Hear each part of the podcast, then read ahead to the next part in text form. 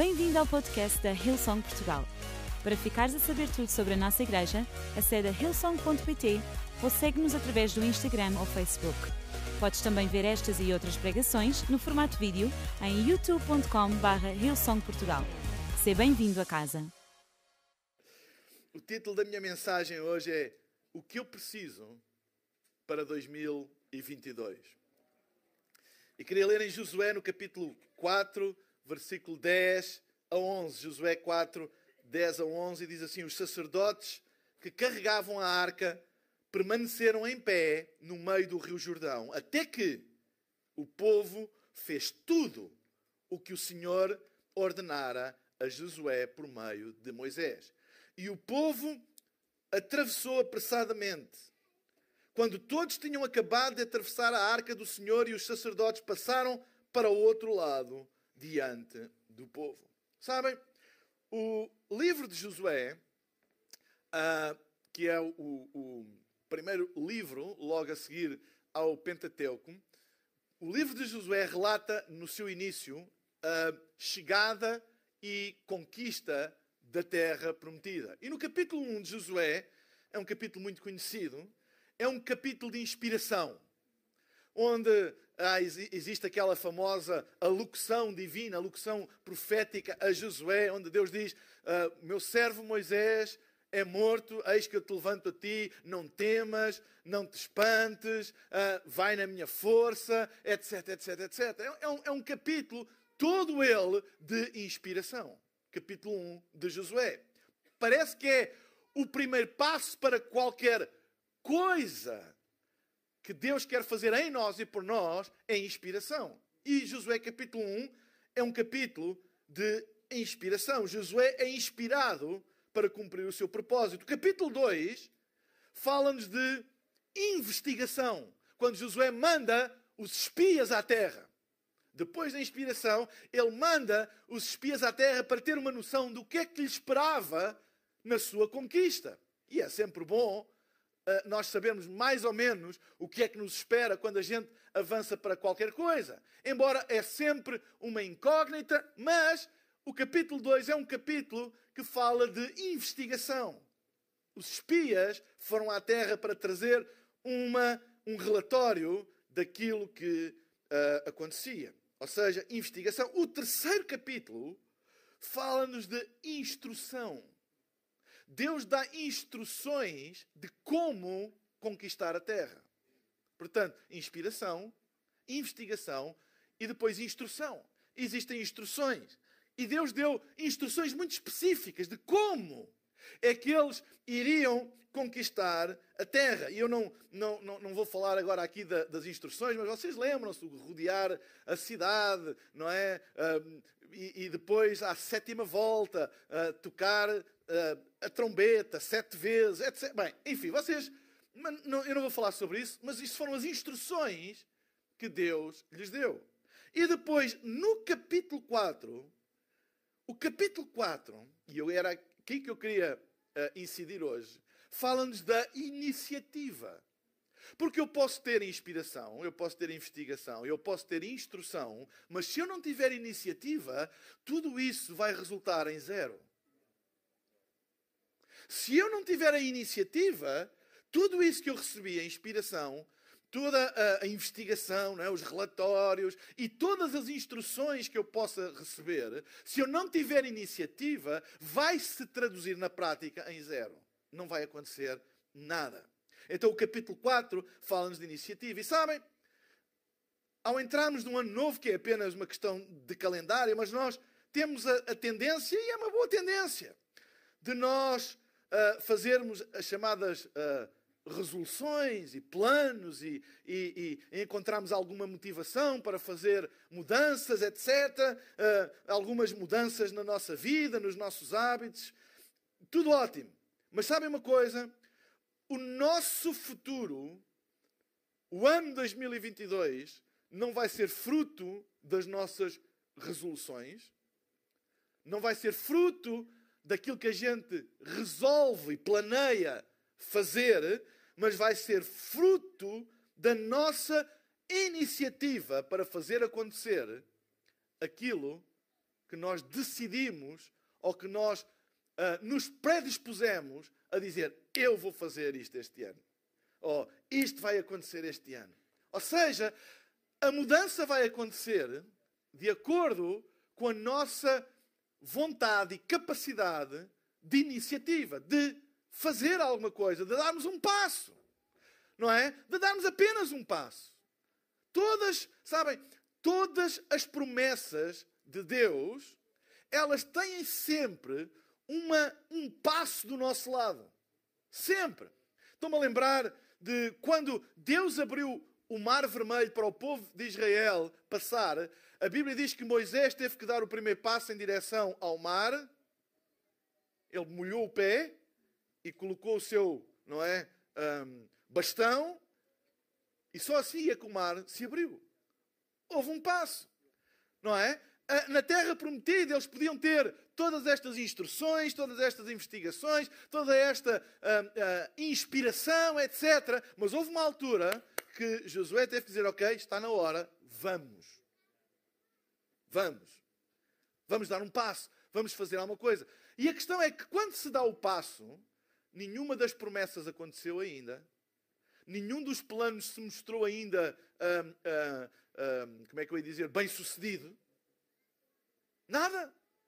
Uh, é tudo ainda, não é? Quando damos um passo, nada aconteceu ainda. O primeiro passo é sempre um passo de fé. Sempre. Nada aconteceu. Os muros não caíram.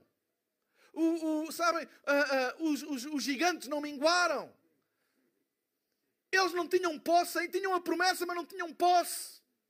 Eles tiveram que ter iniciativa e dar o primeiro passo. Decisões são importantes, mas é a ação que materializa aquilo que nós decidimos. É fazer, é dar um passo. O que é necessário para transformar essas decisões, essas impressões interiores em ações? E eu vejo aqui nesta passagem, ou nesta história, três coisas que nós precisamos de fazer e que eles fizeram. E a primeira está no capítulo 3, no capítulo antes, no versículo 3 a 4, e diz assim: E deram esta ordem ao povo: quando virem a arca da aliança do Senhor, o seu Deus, e os sacerdotes levitas carregando a arca, saiam das suas posições e sigam-na. Mas mantenham a distância de cerca de 900 metros entre vocês e a arca. Não se aproximem demasiado. Desse modo, saberão que caminho seguir, pois vocês nunca passaram para lá. Ou seja, a primeira coisa que eles fizeram em direção à conquista daquilo que era a promessa de Deus para eles foi eles olharam para a frente. Diz a palavra de Deus que quando ouvirem deram esta ordem, quando virem a arca da aliança do Senhor, o seu Deus, e os sacerdotes carregando, saiam das vossas posições e sigam-na. Sigam-na. Olhem para ela. Vão atrás dela. Diz: mantenham a distância, mas vão atrás dela. Sigam-na. Olhem em frente. Sabem, quando nós tomamos uma decisão e de avançarmos em Deus em alguma coisa, existe um princípio bíblico. E eu posso vos dar N exemplos nas Escrituras que quando nós tomamos uma decisão em Cristo, nós nunca devemos olhar para trás. É olhar para a frente. Está tomado? É para ir em frente. Olhar para a frente. Muita gente anula o efeito das suas decisões porque começa a meio olhar para trás. E porquê é que as pessoas olham para trás depois de darem um passo em frente? A primeira razão é sempre medo. Nada aconteceu ainda. Ainda não vimos nada. E o medo, sabe, o medo nunca nos põe a olhar para o futuro. O medo sempre nos põe a olhar para trás. Sempre. Sempre. O medo nunca nos põe a olhar para o nosso destino. O medo põe-nos a olhar para trás, para as nossas falhas, para aquilo que não correu bem, para a possibilidade de voltar a não correr bem. O medo sempre nos põe a olhar para trás, nunca nos põe a olhar para a frente. É por isso que muitas vezes olhamos para trás. Então, olhamos para trás por causa do medo. E olharmos para trás é uma prisão. Mantém-nos preso a uma experiência passada, a um acontecimento passado. E porque a gente tem medo, não avança. Porque se aconteceu, pode acontecer. Se foi assim, poderá ser assim. Então é uma prisão. Não andamos para a frente. Não resolvemos nada porque não podemos mudar o passado. Nós não podemos mudar o passado. O que aconteceu, aconteceu. Mas não andamos para a frente porque ainda estamos presos àquilo que aconteceu. E sabem, muitos de nós conhecemos o exemplo, o famoso exemplo da mulher de Ló. E a mulher de Ló, ela ficou transformada numa estátua de sal, e diz as Escrituras que ela ficou transformada numa estátua de sal porque olhou para trás. E é de tal maneira uma história transversal ao, ao ensino das Escrituras Sagradas que ela foi citada no Evangelho de Lucas, no capítulo 17. E é muito interessante, sabem? Sempre que o Novo Testamento, especialmente os Evangelhos, citam passagens vetrotestamentárias, é interessante nós analisarmos bem essas histórias. Porque elas têm uma dimensão que é intemporal. Aliás, deixem-me dizer, toda a Escritura é divinamente inspirada. Toda. Não há, não há escrituras mais inspiradas do que outras. Deixem-me dizer, a Bíblia não contém a palavra de Deus. A Bíblia é a palavra de Deus. Agora, a Bíblia tem muito tipo de textos. Tem textos poéticos, tem textos proféticos, têm que ser analisados hermeneuticamente, como deve ser, de acordo com a linguagem que é usada, o estilo de escrita que é usado, a época em que foi escrito, não é? a cultura onde estava inserido, etc, etc. Depois tem, tem textos que são narrativos não é? São textos. Josué é um livro histórico, é um livro de uma narração. Então, faz narração de todas as coisas e até faz narração de coisas más. Mas o facto de fazer uma narração de uma coisa que é má não torna a escritura menos inspirada, porque é narrativo. Nós temos que pôr as coisas no seu lugar. Está a fazer uma narrativa. Mas sempre que o Novo Testamento cita passagens episódios vetrotestamentários é para nós ficarmos alerta com aquela história. E em Lucas, no capítulo 17, diz exatamente: lembram-se da mulher de Ló? Quem tentar conservar a sua vida, a perderá. E quem perder a sua vida, a preservará. O que é que isto quer dizer? E porquê é que esta passagem de quem quiser guardar a sua vida, perdê-la-á, e quem estiver disposto a dar a sua vida, ganhá-la-á. O que é que isso tem a ver com a mulher de Ló?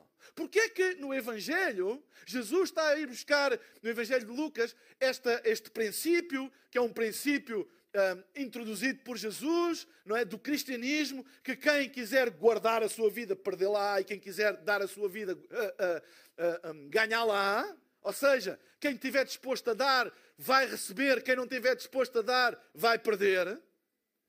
Porque é que ele vai buscar o exemplo de. O que é que a mulher de Ló tem a ver com isto? Tem! Porque na vida cristã, olhar para trás é perder. Olhar para trás está, está, está ligado a guardar guardar o que foi, guardar aquilo que era, guardar a experiência, ficar amarrado àquilo que foi e, e, e dar-nos algum senso de segurança, ficar agarrado àquilo que foi. Mas quem tiver agarrado àquilo que foi, vai perder. Mas quem tiver disposto a olhar à frente, apesar do passado, apesar das más experiências do passado, apesar de, de, de no passado termos sido enganados ou magoados, ou, ou seja lá o que for, quem tiver disposto a andar para a frente, a olhar para a frente, vai ganhar.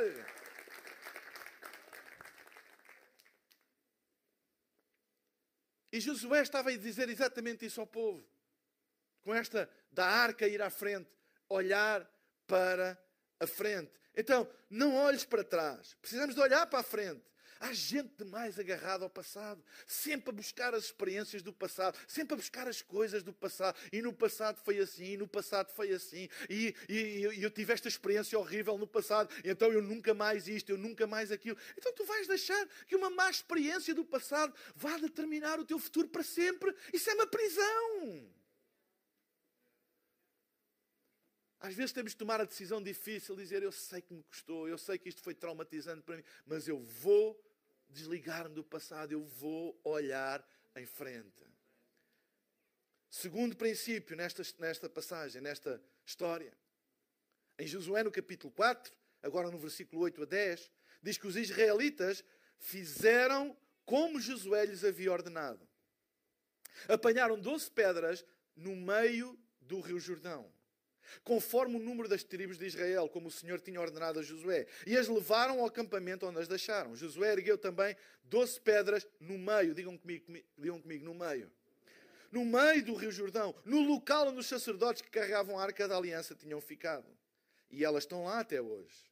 Os sacerdotes que carregavam a arca permaneceram em pé no meio, digam outra vez comigo, no meio do Rio Jordão, até que o povo fez tudo o que o Senhor ordenara a Josué por meio de Moisés. E o povo atravessou apressadamente. Segundo princípio, precisamos de permanecer firmes no meio de.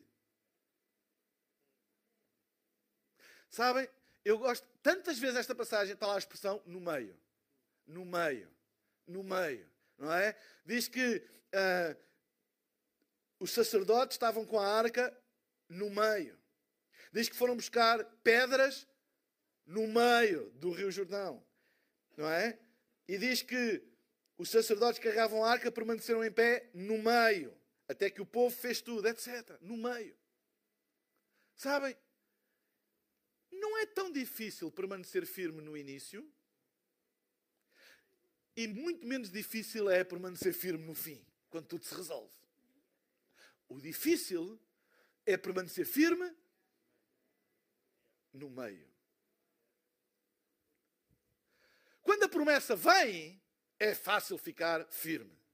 Quando a promessa se cumpre, é fácil em ficar firme. E no meio?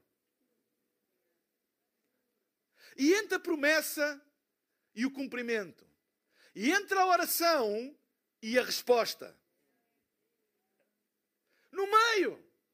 Ficar firme no meio. Deixem-me dizer que 2022 vai ser o início para algumas coisas, o fim para outras e o meio para muitas. Não vai ser fácil, não vai ser difícil, desculpem, ficar firmes no início. Uma promessa, uma nova oportunidade, um, um, uma nova direção. É, não vai ser difícil. Não vai ser nada difícil ficar firme no fim.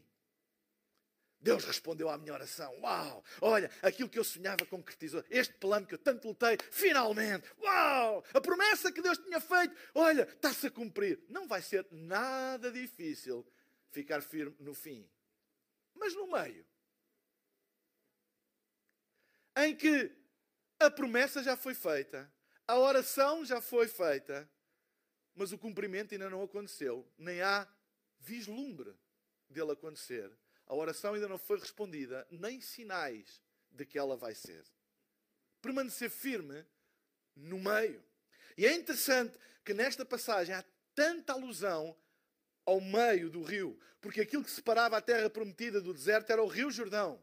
E eles precisaram de fazer ficar firmes no meio. E é interessante que eles edificaram lá e ficaram lá com a arca no meio. Sabem, a arca da aliança simboliza a presença de Deus. Deus não manifesta a sua presença apenas no início, e Deus não manifesta a sua presença apenas no fim. Deus manifesta a sua presença no meio, no meio do fogo, no meio da luta, no meio da tribulação, no meio da angústia, no meio da escuridão. Quando tu ainda não vês nada, Deus manifesta a sua presença. Ele é o Deus do princípio e do fim, portanto, Ele é o Deus do meio. Eu sou o Alfa e eu sou o Ômega, o princípio e o fim, tudo aquilo que está entre o princípio e o fim, Ele é. Ele é o Deus de todas as coisas, Ele é o Deus presente em todas as circunstâncias. Ele é o Deus do meio. Ele está no meio. Os amigos de Daniel foram lançados para o meio do fogo. E adivinhem quem estava lá? No meio. Quem é que estava lá? Não estava lá no início, nem estava lá no fim, não há, não há registro de Nabucodonosor ao início dizer: Olha, está aqui um quarto homem parecido com o Filho de Deus. Não.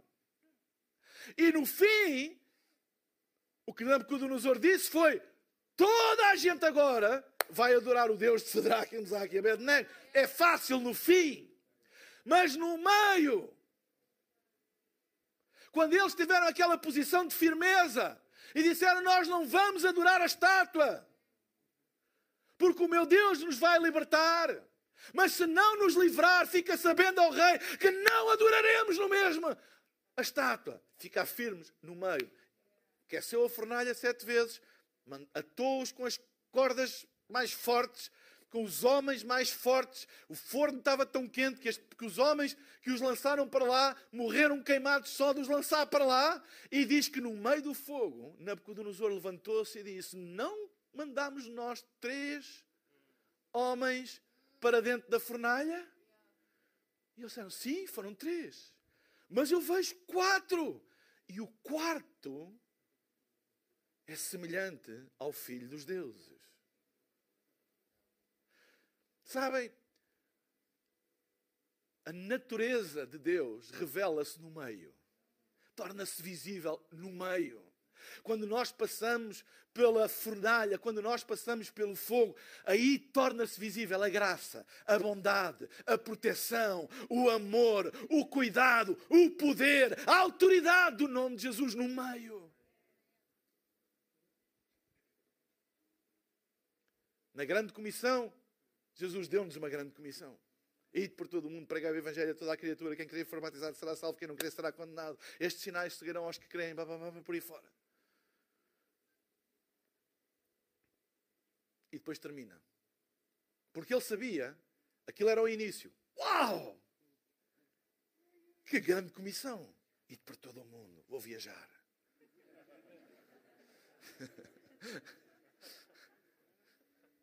É? Imaginem, muitos deles eram pescadores, conheciam ali, não é, o, o, o, os lagos e pouco mais. Uau! Horizontes para a nossa vida. E por todo o mundo, pregar o Evangelho. Eu sempre quis pregar, sempre quis pregar. É isso mesmo, por todo o mundo. Uau! Quem crer for batizado será Estes sinais seguirão aos que creem. Em meu nome expulsarão demónios. Em, em, porão as mãos sobre os enfermos e os curarão. Pegarão em serpentes, não fará uh, uh, uh, dano algum se beberem alguma coisa mortífera. Sei lá, coisa. Uau! Vocês querem melhor grande comissão que esta? Mas Jesus não termina assim a grande comissão e diz: Eis, estou convosco todos os dias. Quais dias? É que aquilo era o início. Eles nem imaginavam o que é que estava a vir a seguir. Ele disse: Eu estou com vocês todos os dias. Todos os dias. Todos os dias eu estou com vocês. No meio, eu estou lá.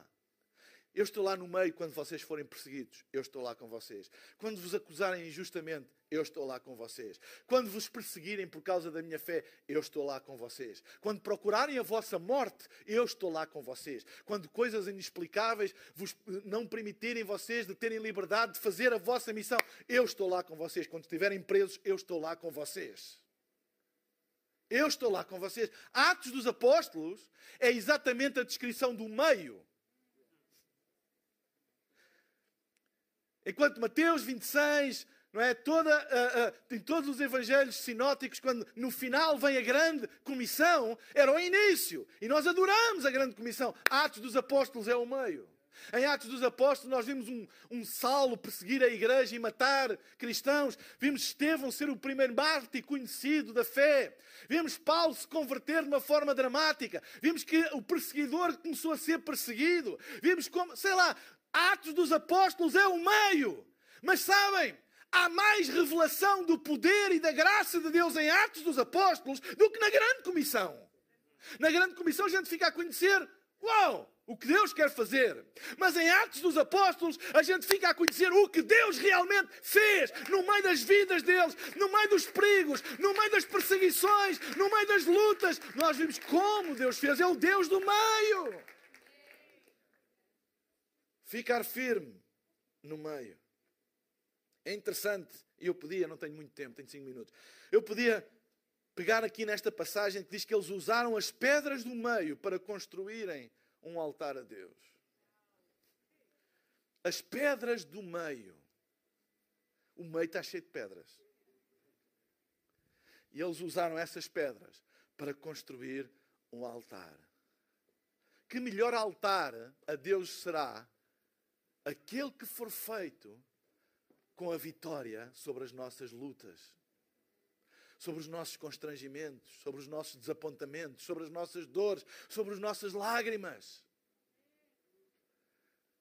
Quando a gente olha para esse altar, não o toma por garantido, não o toma de ânimo leve, sabe o que aquilo custou, mas ele não é mais motivo de vergonha, não é mais motivo de dor, não é mais motivo de desapontamento, mas de gratidão. Que a gente diz: Eu passei, só Deus sabe o que eu passei, mas, mas Ele ajudou-me, mas Ele deu uma mão, mas Ele não me deixou sozinho, este altar é uma memória de que Deus sempre foi comigo. Deus nunca me abandonou. Este é um altar. Eu sei o que custou aquelas pedras, mas eu sei, eu posso cantar, eu posso testemunhar que Deus realmente é o Deus do meio. Ele está sempre conosco. E para terminar, Josué capítulo 4, versículo 10 e 11 diz: Os sacerdotes que carregavam a arca permaneceram em pé no meio do Jordão, até que o povo fez tudo o que o Senhor ordenara a Josué por meio de Moisés. E o povo atravessou apressadamente.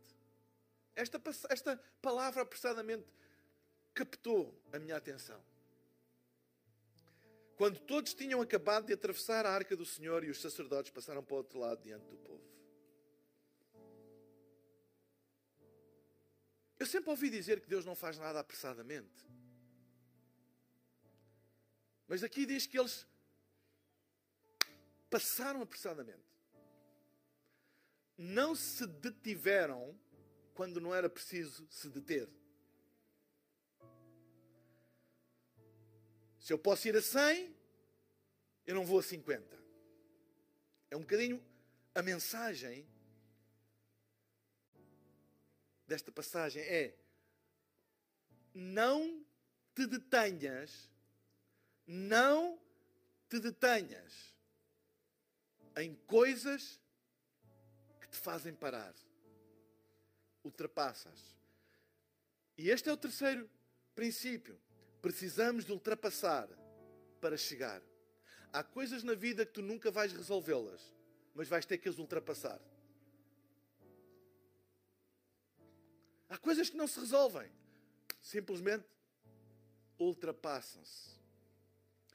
Eu, se for a conduzir e tiver um buraco na estrada, eu tenho duas opções: parar e esperar que o buraco seja tapado e seguir o meu caminho exatamente como planeado, ou desviar-me e seguir em frente.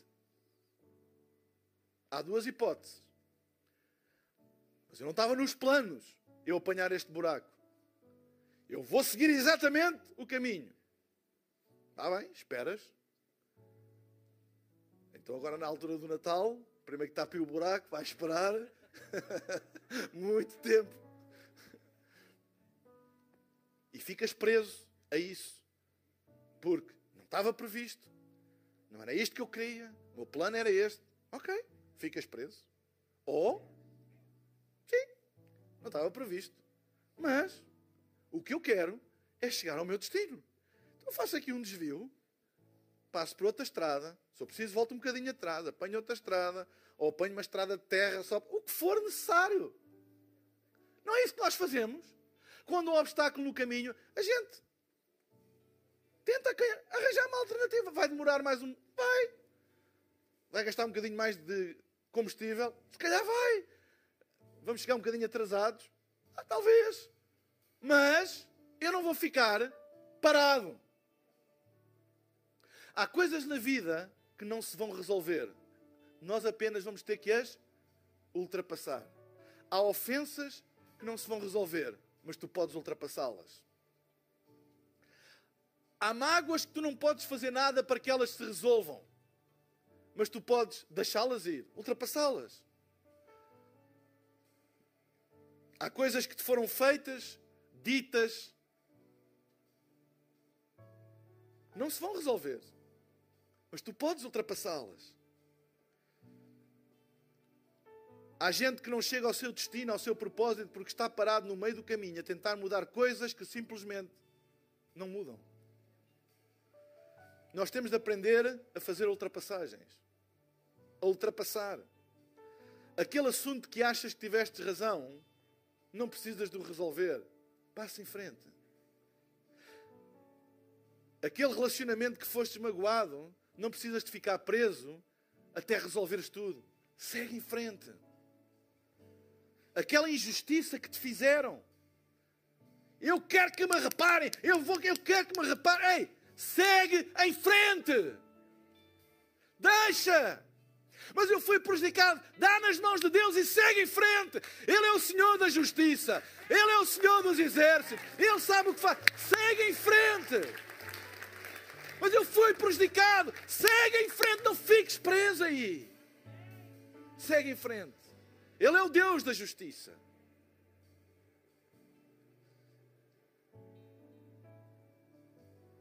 Aquela coisa que eu não estava à espera que acontecesse. Aquele emprego que eu perdi. Aquele acontecimento que destruiu esta área da minha vida ou criou-me embaraço naquela área da minha vida, etc. Eu nunca mais vou esquecer isso. Ei, está na altura de tu ultrapassares isso. Segue em frente, segue em frente, segue em frente. É preferível seguires em frente e teres algumas interrogações. Há pessoas que querem entrar no céu sem pontos de interrogação. Eu lamento, mas não vai acontecer. Segue em frente. olha, porquê é que isso? Eu não sei porquê. Mas uma coisa eu sei. Eu tenho a certeza que Deus não quer que eu fique ali parado o resto da minha vida à espera de encontrar uma explicação ou que aquilo se resolva. Eu vou seguir em frente. E às vezes descobrimos que enquanto seguimos em frente, aquele buraco que estava lá já não está mais. Há coisas que são resolvidas enquanto a gente segue em frente. Amém? É entregar nas mãos de Deus e seguir em frente. E aquilo que Deus tiver que resolver, Ele vai resolver.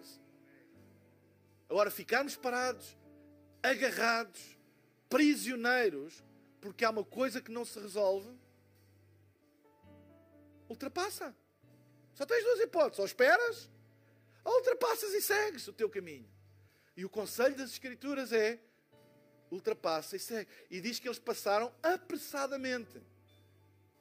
Apressadamente. Não tiveram ali, olha, vamos dar mais cinco minutos a ver se Oh, não, vamos lá mais 10 minutos. Não, não, não. Segue, segue, segue, segue, segue. Passem, passem. Qual é o objetivo? É chegar à terra prometida. Estes obstáculos. Não, segue apressadamente. Segue, segue, segue, segue. Quanto mais nós seguirmos a nossa vida e mais apressadamente deixarmos mais memórias, mais apressadamente deixarmos mais experiências, mais apressadamente deixarmos ofensas, mais apressadamente deixarmos coisas que nos magoaram, mais apressadamente nós deixarmos isso para trás, mais depressa nós chegamos àquilo que Deus tem para nós. Há gente demais agarrada a coisas que não se resolvem. Segue. Ultrapassa e segue. Faz um desvio e segue. Não era bem esse o caminho. É verdade, não era bem esse o caminho, mas o que interessa é que tu estás no caminho, estás a seguir. Não era bem o meu plano, o meu plano era ir por esta estrada, mas esta estrada está cortada. Eu não vou deixar de ir ao meu destino, porque esta estrada está cortada. Eu vou por outra estrada. Nem que eu ande mais, nem que eu gaste mais, nem que eu vá por um caminho de terra, nem que eu corra mais um risco ao outro. Eu vou continuar no meu caminho, eu não vou ficar parado por causa de um obstáculo. Então, o que é que precisamos para 2022? Precisamos de olhar em frente. Precisamos estar firmes no meio de. E em terceiro lugar, precisamos de ultrapassar aquilo que não se pode resolver. Amém? E eu oro a Deus para que tu guardes esta palavra no teu coração e encares próximo ano com fé, com esperança e com segurança que vem somente de Cristo e da Sua palavra. Esta é a nossa segurança. Ei, fala-se tanto em segurança nos dias de. não há maior segurança do que estar em Cristo. Mas é que não há mesmo. Não há maior segurança do que estar em Cristo. Só Ele sabe todas as coisas, só Ele pode todas as coisas. Só Ele tem o poder de conhecer o nosso futuro, porque Ele já lá está. Confia nele. Entrega o teu caminho ao Senhor, confia nele e Ele tudo fará. Entrega o teu caminho ao Senhor, confia nele e Ele tudo fará. Será que há pessoas aqui hoje que querem entregar o seu caminho ao Senhor, confiar nele e confiar que Ele vai fazer tudo aquilo que tu precisas e que tu não podes fazer para chegar ao teu destino? Eu vou pedir a todos para ficarmos de pé.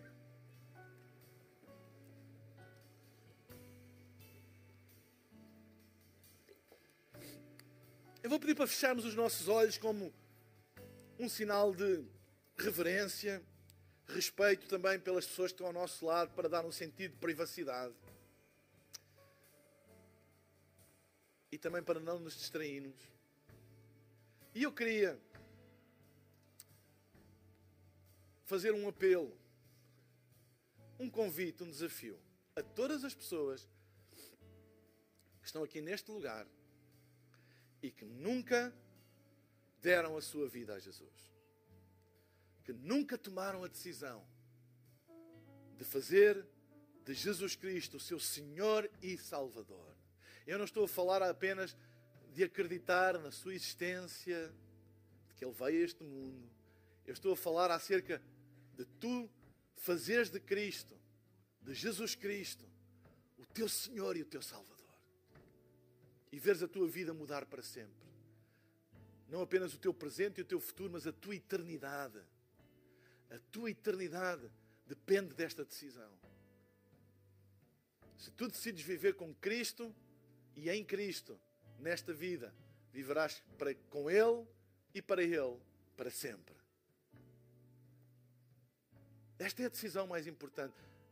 Ainda estamos com os, não é, os ecos do Natal. E Natal é exatamente isto: é Jesus nascer no nosso coração. Então, enquanto todos temos os nossos olhos fechados, não há movimento na sala. Eu queria desafiar-te a tu tomares hoje esta decisão de dares a tua vida a Jesus. Talvez já a tenhas tomado um dia, mas tens estado longe de Deus e hoje queres fazer a tua paz com Deus, a tua reconciliação com Deus. Este apelo é para ti também. Faz a tua reconciliação com Deus, faz a tua paz com Deus hoje. Então vamos fazer o seguinte: eu daqui a pouco vou pedir a todas as pessoas que querem tomar esta decisão que façam uma coisa muito simples. No lugar onde estão, possam levantar o seu braço como um sinal para eu ver. E eu vou fazer uma oração aqui do palco. E todas as pessoas que levantarem o seu braço vão repetir esta oração em voz baixa, no lugar onde estão. A sua intimidade. E porque é importante, porque é que é importante fazer esta oração? Porque a Bíblia diz que se no teu coração tu creres e com a tua boca confessares, tu serás salvo. Então, eu vou pedir, por favor, para não haver movimento na sala agora. Fecha os teus olhos. Se tu és uma destas pessoas, nunca tomaste esta decisão pessoal, que melhor altura do que a altura do Natal para tu deixares que Cristo nasça no teu coração. Se tu nunca tomaste esta decisão, toma esta decisão agora. Se tu já tomaste esta decisão, mas tens andado longe de Deus. Tua fé em Cristo tem esfriado. Mas hoje queres fazer a tua paz com Deus, a tua reconciliação com a fé. Este apelo é para ti também.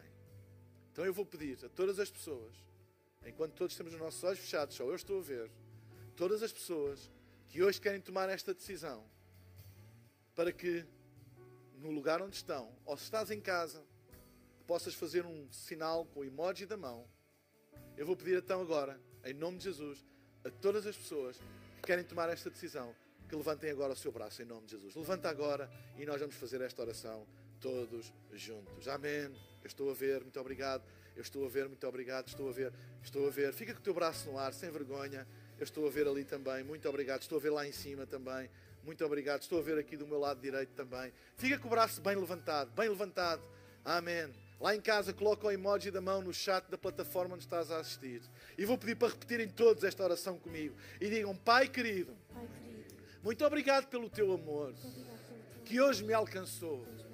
Eu abro o meu coração para ti e faço Jesus o meu Senhor e Salvador.